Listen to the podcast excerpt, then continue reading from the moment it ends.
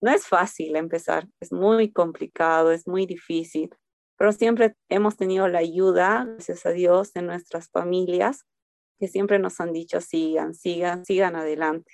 Entonces, nunca hemos bajado los brazos hasta ahora. Nuestros brazos siguen ahí y, y seguimos por nuestras metas, ¿no?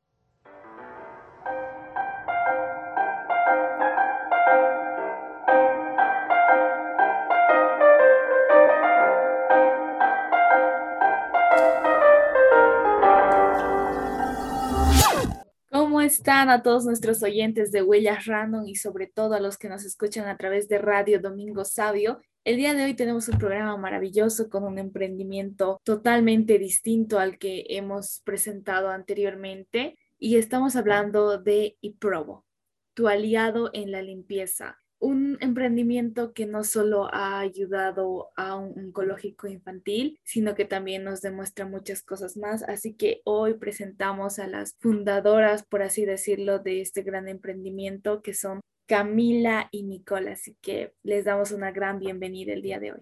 Soy Camila y Nicole, somos eh, las emprendedoras de IPROBO, que ha surgido todo en la pandemia por la necesidad que había en la gente aparte de que los, los productos están muy elevados de costos, entonces hemos empezado dos juntas, somos compañeras de curso, somos amigas de ese colegio y nos hemos hecho parte de un grupo que hemos empezado a emprender juntas.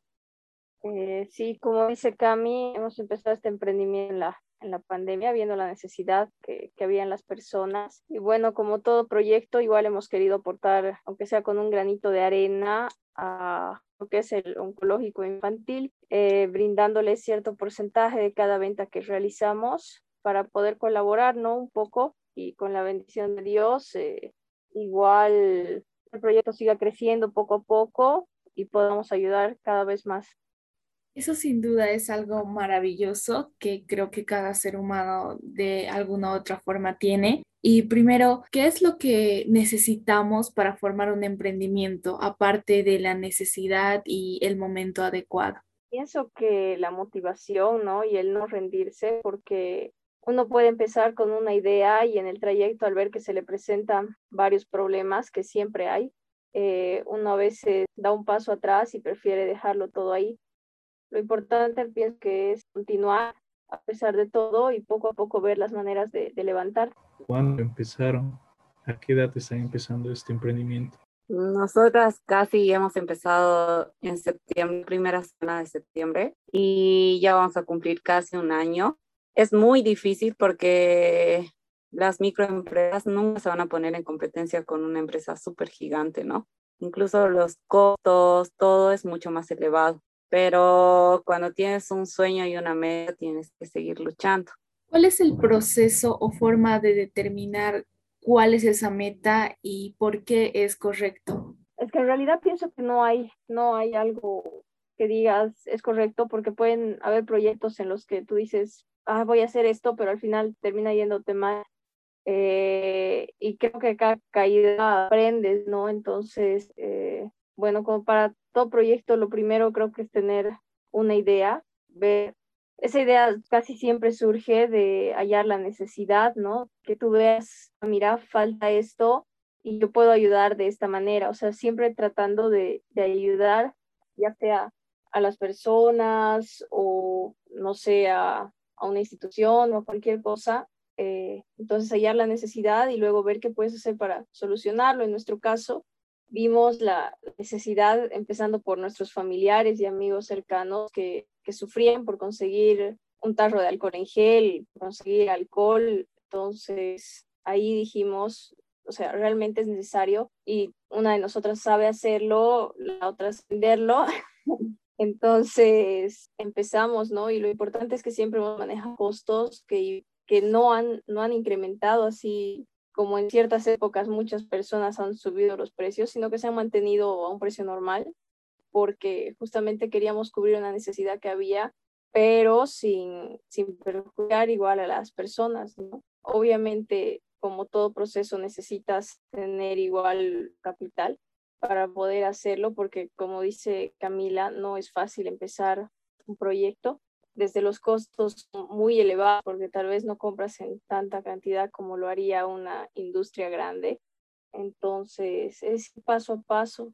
Y nunca rendirse, ¿no? Porque siempre se presentan problemas o nosotros hemos tenido muchos inconvenientes, e incluso en conseguir materia prima, que algunas veces teníamos que decir no, o sea, llegaba al punto de que nuestra materia prima y todo lo que elaborábamos era al mismo precio.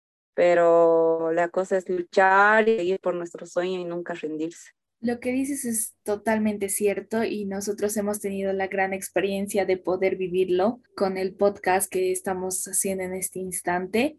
Y, y sí es complicado, y ahora lo, lo, que me surge es cómo ustedes lograron conectar realmente y decir, formemos este emprendimiento juntas y sabemos a lo que nos enfrentamos a pesar de los problemas. ¿Cómo lograron entenderse como tal? Creo que mucho es la confianza que tenemos ambas, tenemos mucha confianza y algunas veces decimos, no, esto sí, esto no, esto sí, esto no. Y también hemos tenido mucha ayuda, muchísima ayuda. Eh, hay una persona que siempre nos ha ayudado y gracias a Dios nos ha brindado incluso desde la materia prima que nos dio a costos menores que empresa nos puede dar porque es así, ¿no? En una microempresa no te puedes comparar con una empresa gigante donde tienes que luchar por los precios porque tampoco compramos grandes cantidades, ¿no? Y hay que entrar poco a poco al mercado porque incluso la gente está sometida a un solo mercado. Por la marca como que le cuesta cambiar y es complicado. Especialmente conseguir el material y competir con las demás empresas. ¿Por qué del nombre y Probo? ¿De dónde salió ese nombre? es una historia larga. Toda una semana creo que estuvimos pensando nombres y al final ninguno nos gustaba. Y bueno, la mamá de, de una de nosotras es la que ingenió. Ingenió el nombre en realidad y nos gustó. Y Probo significa Industria Productiva Boliviana. Eh, y bueno, nos quedamos al final con, con esa idea. Sí, pero en el transcurso que íbamos avanzando y todo eso hemos tenido eh, tropezones donde nos decían, bueno, nuestra idea es seguir creciendo y no solo estar con productos de limpieza, sino que incrementar capaz aceites, productos naturales para el cuidado personal. Entonces, eh, hemos pensado que Pro iba a ser nuestro nombre de nuestra empresa y Shell, que significa protección, es un escudo que protege. Entonces ahorita estamos con eso, que es todo, todos nuestros productos de limpieza y de bioseguridad, ¿no? Ahora que constantemente estamos buscando más limpieza y sobre todo más cuidado para todos nosotros con lo que ha pasado últimamente y nos han contado el proceso de la evolución misma de su emprendimiento, ¿qué cosas rescatan de todo eso que han vivido? Mm, yo rescato, uno, la ayuda de nuestra familia, que a veces en nuestras trasnoches han estado ahí ayudándonos, eh, aunque sea envasar el producto, pero estaban ahí. Dos, eh, un ingeniero que tuvimos la suerte o la bendición de Dios de encontrarlo, que nos ha aconsejado un montón, incluso nos regaló un libro que a él se lo regaló una persona, igual se lo encontró cuando él estaba empezando, eh, donde donde habla, ¿no? De, no rendirse y de que siempre busques igual, o sea, por cualquier beneficio que tú llegues a tener con lo que estás haciendo, busques la manera de ayudar a otras personas. Entonces de ahí igual surgió la idea de, de ayudar al oncológico, ¿no? Rescato mucho eso, rescato que cada vez vamos aprendiendo más cosas juntas. Y vamos mejorando muchísimo, ¿no? Porque siempre hay, nosotras siempre decimos, si tienes alguna queja o algo, es mejor decirnos, ¿no? Y hacernos saber para que nosotras mismas podamos mejorar eso, sepamos el, el de la otra persona, cómo lo ve, incluso a nuestro producto, ¿no? Porque nosotras no tenemos por qué enojarnos si nos dicen algo. Entonces, gracias a ese ingeniero, él nos dijo que nunca tenemos que ser egoístas, que todos empezamos desde abajo, ¿no? Y siempre te vas a chocar con personas que siempre hay una envidia o siempre hay algo que no te quieren contar o no te quieren decir. Entonces, algunas veces uno piensa de que lo ve todo fácil, ¿no? Pero cuesta llegar a donde uno quiere, pero nunca hay que rendirse. Ese es nuestro refrán, que hay que seguir y seguir a pesar de todo. Eso, ¿no? La perseverancia es muy importante y, y, hablando de eso, ¿no les dio un momento de decir ya, ya me cansé o ¿saben qué? No sé, no es lo mismo, he hecho la toalla, digamos. Por mi parte creo que todavía no. Sí, creo que no, no llega ese momento, a pesar de que han habido meses donde donde no estaban muy bien las ventas, pero, pero al final hemos sabido cómo levantarnos, ¿no? Así que gracias a Dios, no. Sí, creo que todavía no hemos llegado a ese momento, pero pienso que debe ser difícil, ¿no? Porque hay muchos emprendedores que, que quieren, siempre uno tiene la visión alta, ¿no? Entonces, eh, cuando uno tiene una meta y algunas veces no la puede cumplir, es como que tiras, quieres tirar la toalla, pero lo mejor es nunca rendirse y seguir y seguir por un sueño que tienes, porque nada es fácil, siempre cuesta. Qué hermosas palabras de ambas. En ese proceso de construcción, de confianza, sobre todo de seguir una meta y estar firmes a pesar de que han tenido un momento en el que no han tenido buenas ventas, ¿cómo es que recuperaron sus ventas y ¿en qué sentido levantaron todos esos ánimos en ese instante? Eh, yo por mi parte soy malísima en ventas. soy muy mala, no, la verdad no me va muy bien en esa parte, pero gracias a Nikki, ella no sé cómo la hace, pero ella ha sido la que, bueno, somos totalmente separadas, ¿no? Ella es administradora de empresas, yo soy ingeniera química entonces es como que yo me encargo de la producción y ella se tiene que encargar de la venta. Eh, tenemos las dos, dos tareas diferentes que nos hemos llevado a completar muy bien y en un equipo creo que nunca tiene que faltar esa confianza de que si algo no te gusta o que algo no está bien, siempre te tienes que decir, ¿no? Porque eh, pienso yo, tuve la oportunidad de de entrar con otra persona, pero nunca me sentí capaz por el hecho de que no tenía confianza en esa persona, porque siempre hay ciertos problemas, percances, donde uno siempre va a tener o va a chocar con algo, ¿no? Entonces con Nikki es como que todo el tiempo nos hemos llevado tan bien que decíamos, no, tenemos que seguir, o había veces donde incluso nos pedían de la noche a la mañana y decíamos, no, tenemos que seguir, tenemos que seguir y nos quedábamos hasta tarde. No es fácil empezar, es muy complicado, es muy difícil, pero siempre hemos tenido la ayuda, gracias a Dios, de nuestras familias, que siempre nos han dicho, sigan, sigan, sigan adelante. Entonces, nunca hemos bajado los brazos hasta ahora. Nuestros brazos siguen ahí y, y seguimos por nuestras metas, ¿no? Nuestra propuesta de nuestro primer año que íbamos a estar, que íbamos a ayudar a los niños. Como hemos hecho en diciembre, nosotras hemos llevado nuestro desayuno, hemos hecho cosas para los niños que capaz no tuvimos la oportunidad de publicarlo o sacarnos una foto porque igual estábamos en lo que era pandemia, entonces había mucha restricción en todo eso. Y en nuestro primer año pensamos que todo lo que hemos hecho va a ir un cierto porcentaje para lo oncológico. Ha sido complicado porque yo empecé primero sola.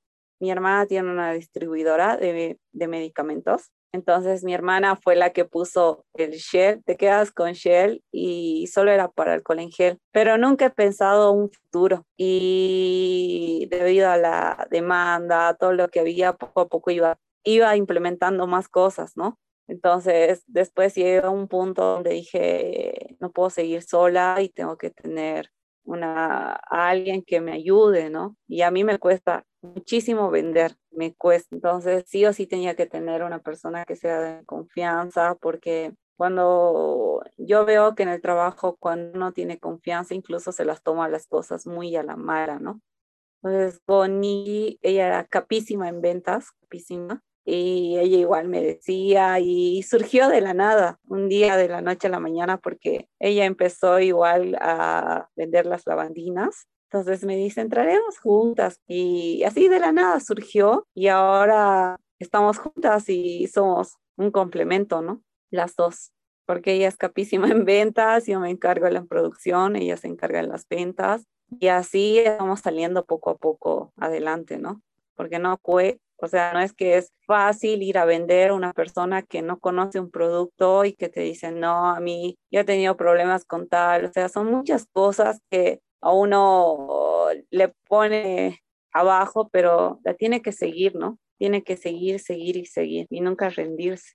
¿Y cómo encontraste esa lluvia de confianza en ti que te hizo decir, yo voy a hacer productos de limpieza y, y ya tengo el conocimiento necesario para poder iniciar en esto? porque, bueno, ahorita yo aún soy estudiante y el hacer ese tipo de productos y muchas cosas más, siento que necesitan demasiada información, mucha más ayuda, porque el objetivo siempre es entregarle el mejor producto a la gente. ¿Cómo llegaste a encontrar esa confianza suficiente o la información necesaria? Mira, eh, en todos los años que he estudiado, la verdad nunca me han enseñado esto, nunca.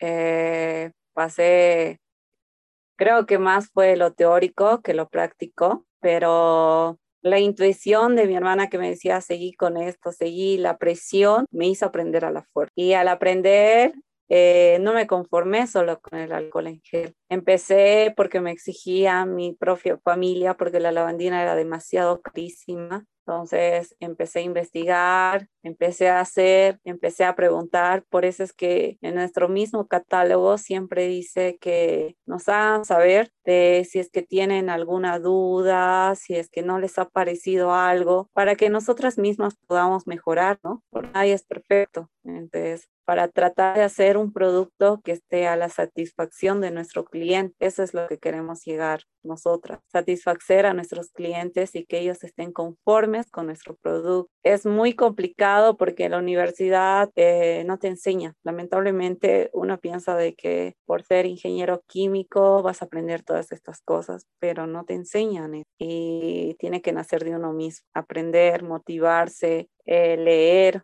porque son muchas pruebas que te van a llegar a que son muchos parámetros que tienes que ir viendo si va a durar el producto o no va a durar, si, si se oxida o no, si está bien o no está bien, si el olor aguanta, porque muchas veces las personas se fijan en, en la fragancia. Son muchas cosas que tienes que ir viendo, pero nunca te rindas, te digo, porque a mí me costó muchísimo y no te rindas. Investigar, lee y siempre lo que quieras hacerlo de corazón y va a salir todo bien. Qué hermoso consejo el que acabas de dar, no solo a nuestros oyentes, sino a mí, porque lo que más me preocupa o lo que tal vez preocupa a las personas que van a producir algo que sea de uso para el ser humano como tal en la piel o como alimentación, creo que es el bienestar de los que van a consumir ese producto. Exacto. Por eso nosotras mismas decimos, ¿no? O sea, siempre hacemos saber eso. No te gusta esto, avisanos para que